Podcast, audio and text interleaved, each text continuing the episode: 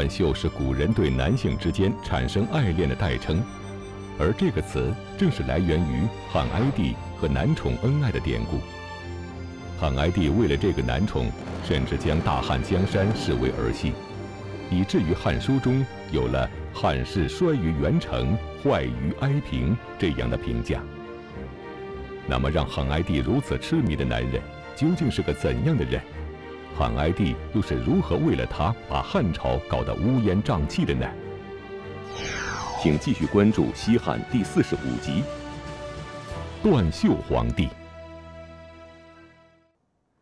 哀帝这个人呐，少年时期原本不好色，是个熟读经书、文辞博敏的有才之君，所以才能被选为成帝的接班人。哀帝刚继位的时候，是个享有一番作为的少年天子。从这个整肃王室家族的势力当中呢，总结了一点教训。什么教训呢？就是哀帝认识到，身为天子，必须正有己出，绝不能像成帝那样大权旁落，任人摆布。所以，哀帝一继位。他认为这个乐府的音乐呀，都是些不正经的乐歌，就下令约束乐府，裁了一半多的乐工，一共四百一十四个啊，这个这个数也很不吉利，四幺四那都都给裁掉了。这个我们知道啊，就说唐诗宋词元曲明清小说啊，这是中国古代文学的巅峰，汉朝文学的代表就是汉赋和乐府诗。这个汉赋啊，咱们前面讲什么司马相如啊，这个讲什么贾谊啊，这些人的时候，咱提到过。他这种贵族文学，一般都写这个宫殿啊，是吧？像像这个这个杜牧的《阿房宫赋》，就就就就那样，比较的华丽，比较堆砌辞藻啊，比较华丽啊。但是内容呢，呃，比较空。乐府应该是就像《诗经》里边的国风，比如“孔雀东南飞”啊。比如八十从军征啊，这些东西都是这个这个这个乐府。那么这个应该说呢，它反映一定的民间疾苦。但是可能到哀帝继位的时候，他觉得这个乐府的这个这个诗歌啊，竟是一些个比较比较情色的东西啊，所以下令那个裁掉乐工啊，约束乐府。然后在他继位初期，当时呢，施丹代替王莽大司马辅政，一上任就跟皇帝提出献田献奴的。建议，企图让这个汉家天下摆脱厄运。最后经过群臣讨论，制定一个具体的规定：诸侯王、列侯、公主占田不得超过三十顷，奴婢以二百人为限。啊，然后这个普通的官吏是三十人，商人不得占地，不许做官。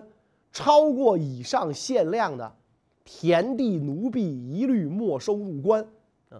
这个方案尽管已经给了这个官僚地主啊极大的优势，但是呢，仍然遭到了把持朝政的权贵的反对。献田献奴之令，首先遭到了富丁外戚的反对啊。哀帝对这一诏令呢也三心二意，所以这一道诏令很快就变成了一纸空文。啊，除了献田献奴啊，哀帝还。下达了一系列的这个诏令，比如废除认子令，废除诽谤欺敌法，不准什么贪艾草啊、食艾草啊、贪饼子、炸槐花、行行酒令、掷骰子，都不允许。其中以这个掷骰子最为突出。据说这个哀帝跟宾客饮酒啊，都要掷掷骰子助兴啊，就带赌博性质嘛。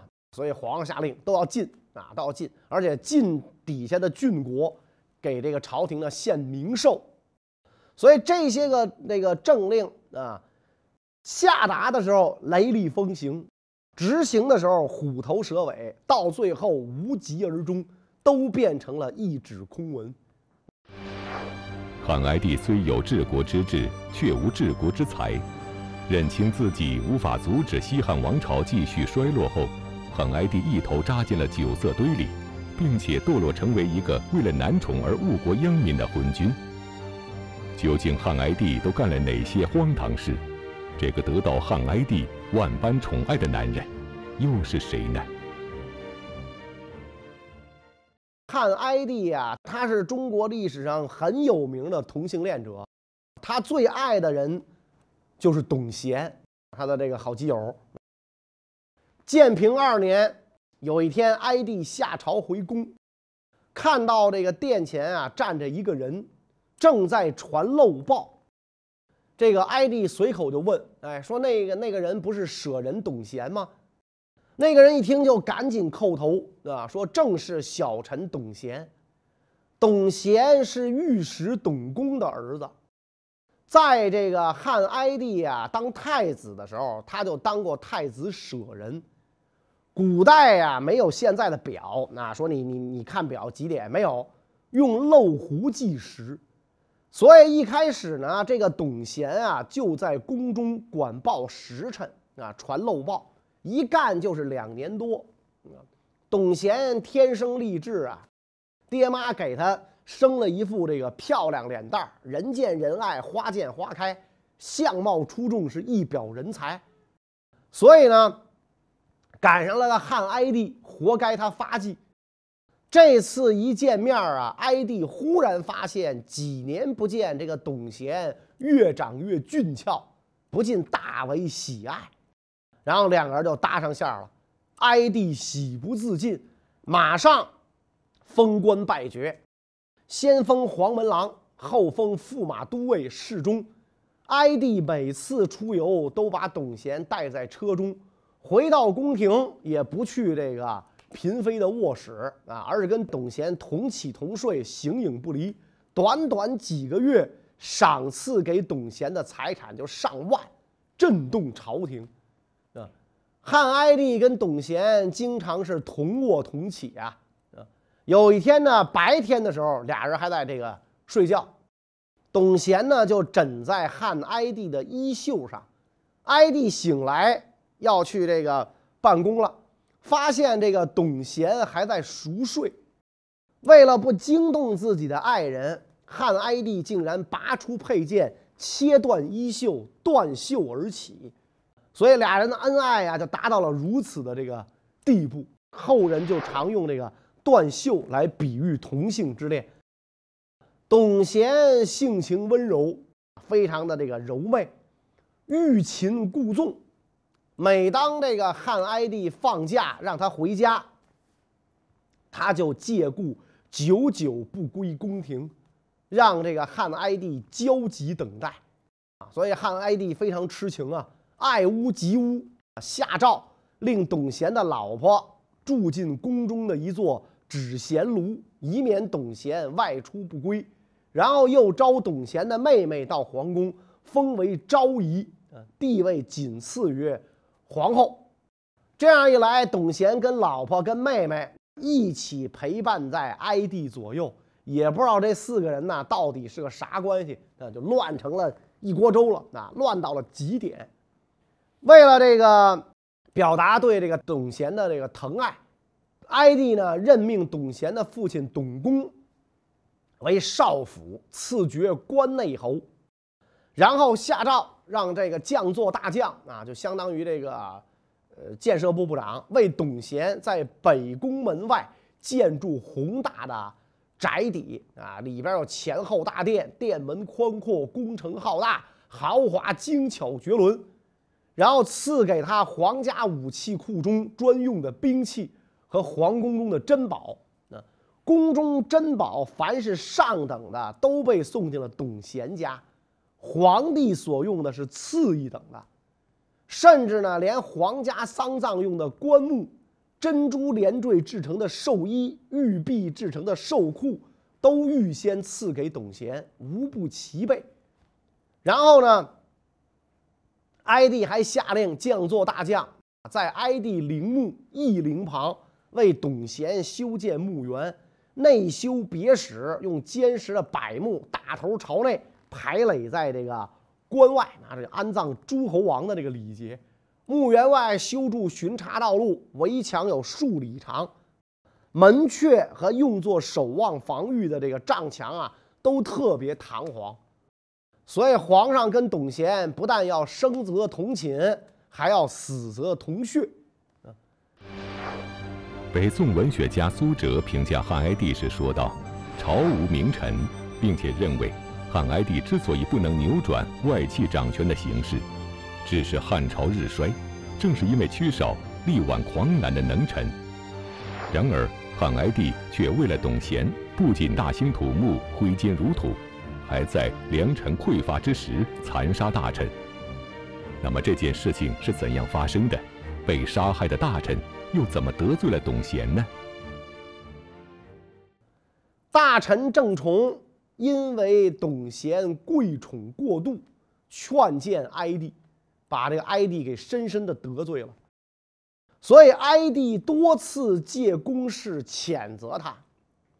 郑崇脖子上啊长了一个这个毒瘤，想奏请退休，又不敢提出。当时这个尚书令赵昌为人奸邪，善于这个谄媚，素来痛恨郑崇。他知道哀帝也已经疏远了郑崇啊，就趁机上奏，说郑崇跟刘氏宗族中人交往密切，我怀疑有什么奸谋，请求陛下呢追查惩处。哀帝就责问郑崇。说你们家人来人往，门庭若市，你为什么要约束我交结董贤？你这不是只许大臣放火，不许皇上点灯吗？是吧？骂郑崇啊！郑崇就回答说：“说陈家虽然门庭若市，但是我心里清净如水，希望陛下考察。”哀帝一听大怒，就将这个郑崇啊逮捕下狱。所以这个时候，幸亏另外一个大臣司隶孙宝上书，说这个尚书令赵昌指控仆射郑崇一案，经过反复调查审讯，郑崇被拷打将死，终究不吐一句口供。路上行人都说郑崇冤枉啊，八竿子打不着老百姓都知道郑崇冤枉，所以微臣怀疑这个赵昌啊，跟郑崇之间私人有宿怨。所以才用谗言来陷害他。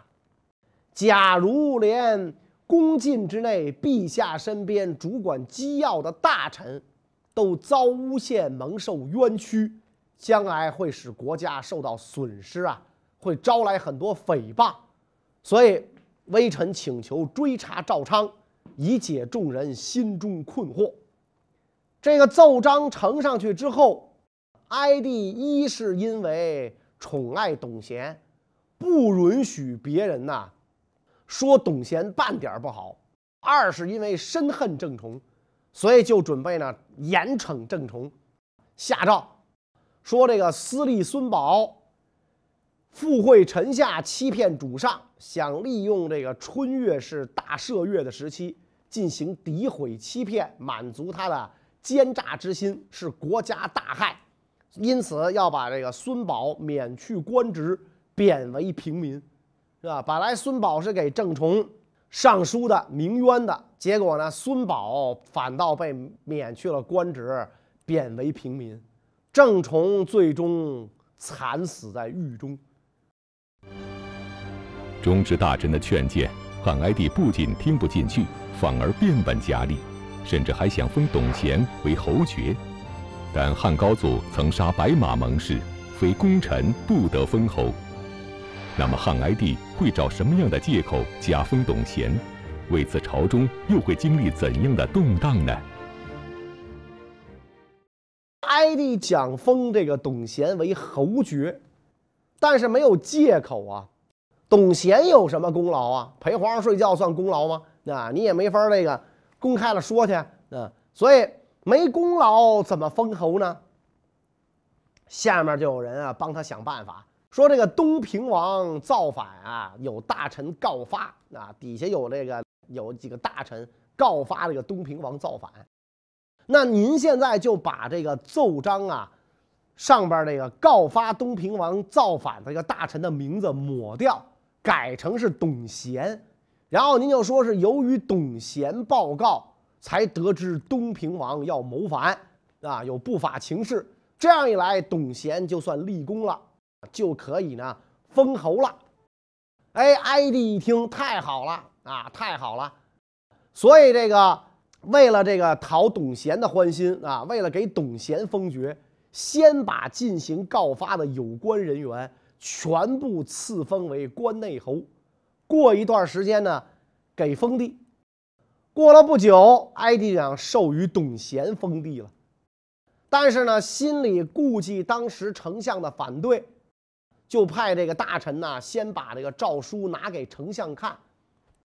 丞相和御史都不知道董贤到底在这起揭发逆案中做了什么，所以呢，就上这个密封奏书跟皇上讲，说臣等看到董贤等三人当初。被赐封关内侯的时候，众人就议论纷纷，都说这个董贤啊是因为贵宠而得赐封，捎带着其余俩人也一起蒙恩受封。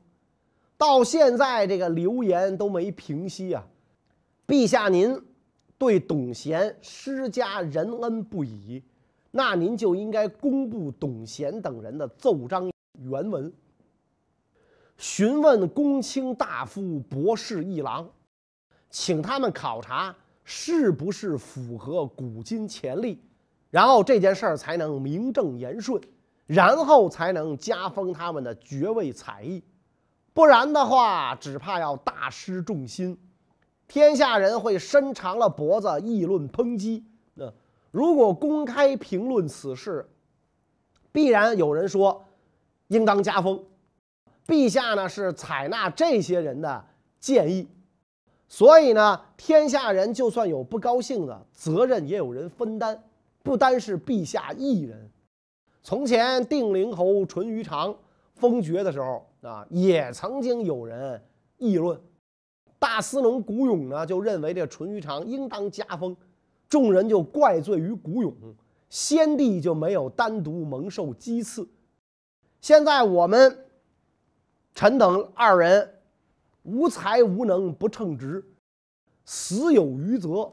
明知道顺从陛下的旨意，不违逆陛下，可以暂时保全身家性命，但是我们不敢这样做。为什么不敢这样做呢？是怕天下人议论陛下，想报答您的厚恩呐。所以你看，给领导上书。反对领导的意见得多会说，是吧？这个、这个、这这封信简直就是写绝了，啊，写绝了，是吧？他不是说我不同意您干这事儿，您可以干，但是您干了这事儿之后呢，您会遭这个天下人议论啊。所以我为了爱护您，我不能让您这个、这个、这个，呃，被天下人戳后脊梁骨。因此，您这命令呢，我不敢放啊。您除非让天下人去讨论，一讨论。估计这事儿也就否了啊！您一讨论，有人同意，然后您就顺着这同意的这个这帮人的话说，那这样的话呢，这个天下人就骂他，不会骂您了。所以明摆着是反对皇上的这个旨意啊！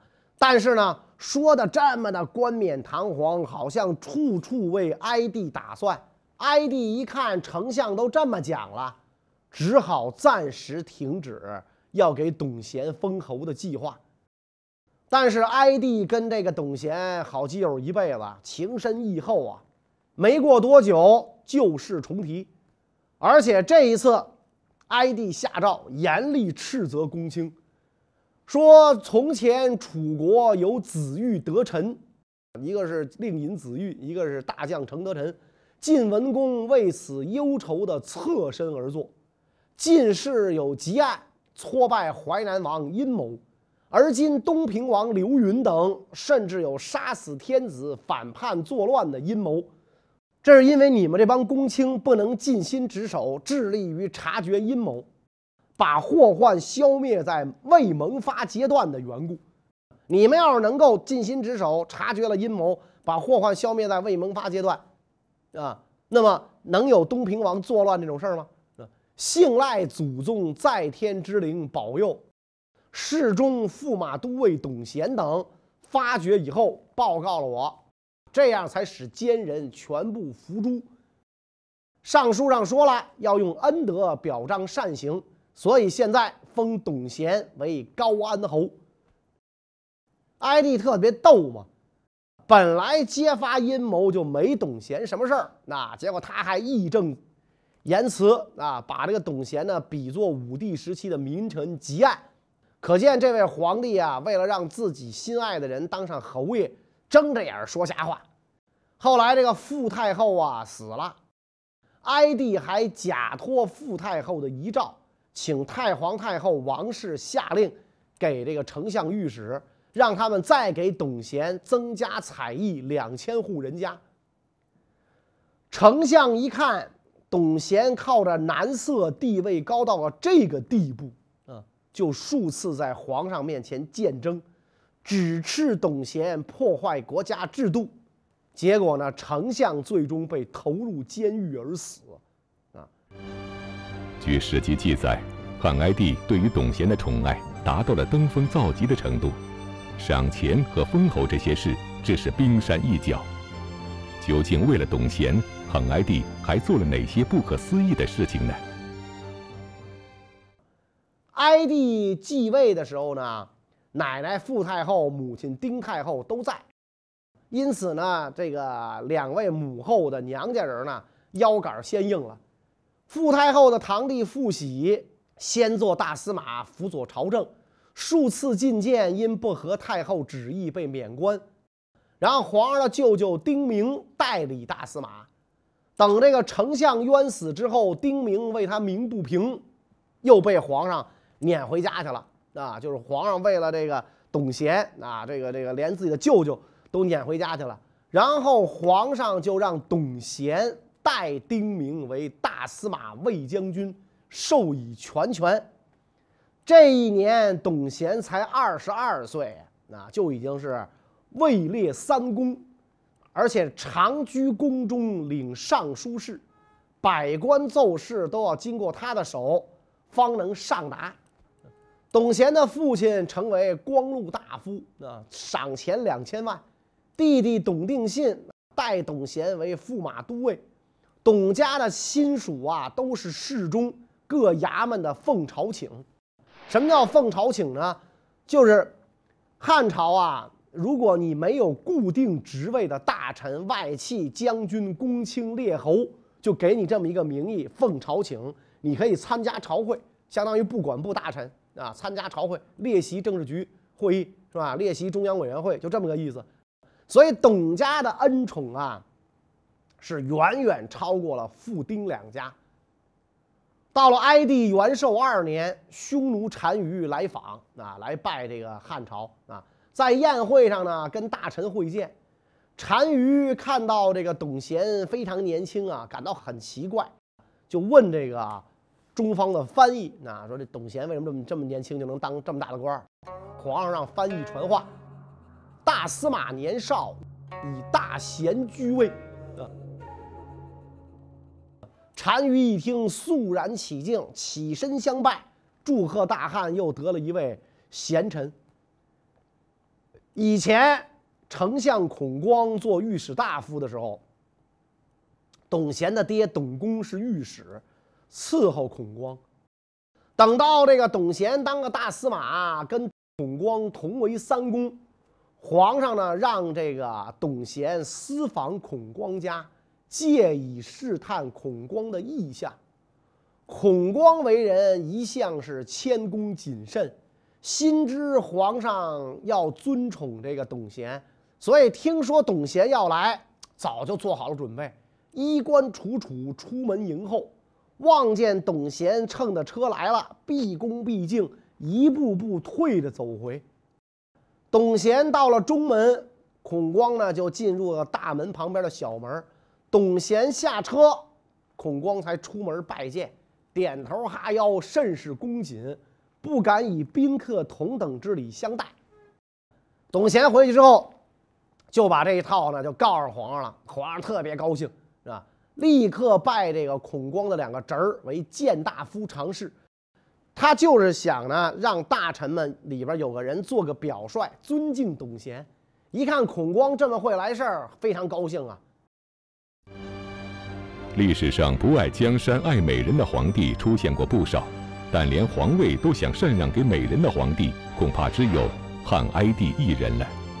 据史籍记载，汉哀帝不仅口头，甚至书面中，都曾有意禅位于董贤，究竟汉哀帝是在什么情况下做出这种事的？朝臣们又会有怎样的反应呢？这个时候，成帝的外戚王家已经这个衰败了，只有平阿侯王谭的儿子王弘升为中常侍。啊，他的岳父是前将军萧望之的儿子，那，长期为郡守。董贤的父亲董公啊，就非常羡慕，啊，那么呢，就想跟这个萧家结亲家。王弘他岳父诚惶诚恐啊。誓不敢当，啊，私下里跟自己的女婿讲，说董公为大司马，皇上册命中说了允执其中，这是唐尧禅让虞舜的话，不是三公就立。有阅历的人看见，无不心怀恐惧啊，这哪儿是我们萧家子孙能承受得了的呢？王弘是一个很有知识、有谋略的人嘛，一听岳父一说，心里马上就开了窍了啊，赶紧赶回去向这个董公报告，那说我岳父啊不敢高攀。结果董公听了之后，仰天长叹，说我家何以有负天下，让人们畏之如虎啊？啊，我们家怎么了？这是啊，让别人畏之如虎，不敢跟。跟我们结亲都啊，我给我儿子找个媳妇儿都找不着啊，找个名家出身媳妇儿都找不着啊。后来有一天啊，皇上在这个麒麟殿摆酒，董贤父子和亲属应邀赴会，王弘也都是座上客陪侍啊。皇上酒劲儿上来之后，就眯缝着眼睛看这个董贤，说：“我想效法尧禅让虞舜。”如何呀？啊，就是我想把这个地位传给董贤啊。皇上想把自己的江山传给男宠啊，闻所未闻。王弘啊，赶紧站起来劝阻，说：“这个天下是高皇帝打下的天下，不归陛下私有。陛下继承祖宗事业，应该传给刘姓子孙，以至于无穷。继承权至关重大，天子无戏言。”惹得皇上勃然大怒，幸亏太皇太后王政君给自家亲戚说情，皇上才饶了王弘。但是以后喝酒再也不叫他了，啊，再也不叫他了，王弘就失了宠了。等到董贤的这个宅地呀建成，富丽堂皇，坚固无比，可是外边的大门呢无缘无故就坏了，也不知道是雨泡的呀，天反潮啊。还是让车压的呀？还是因为地球有吸引力，把这门给吸坏了？董贤一看，你就犯寻思了，这不是个好兆头。果然，没过几个月，对于董贤来说，天崩地解，自己的靠山兼情人哀帝驾崩了。那么，哀帝驾崩之后，董贤会有什么样的结局呢？关于这个问题呢，下一讲再讲。谢谢大家。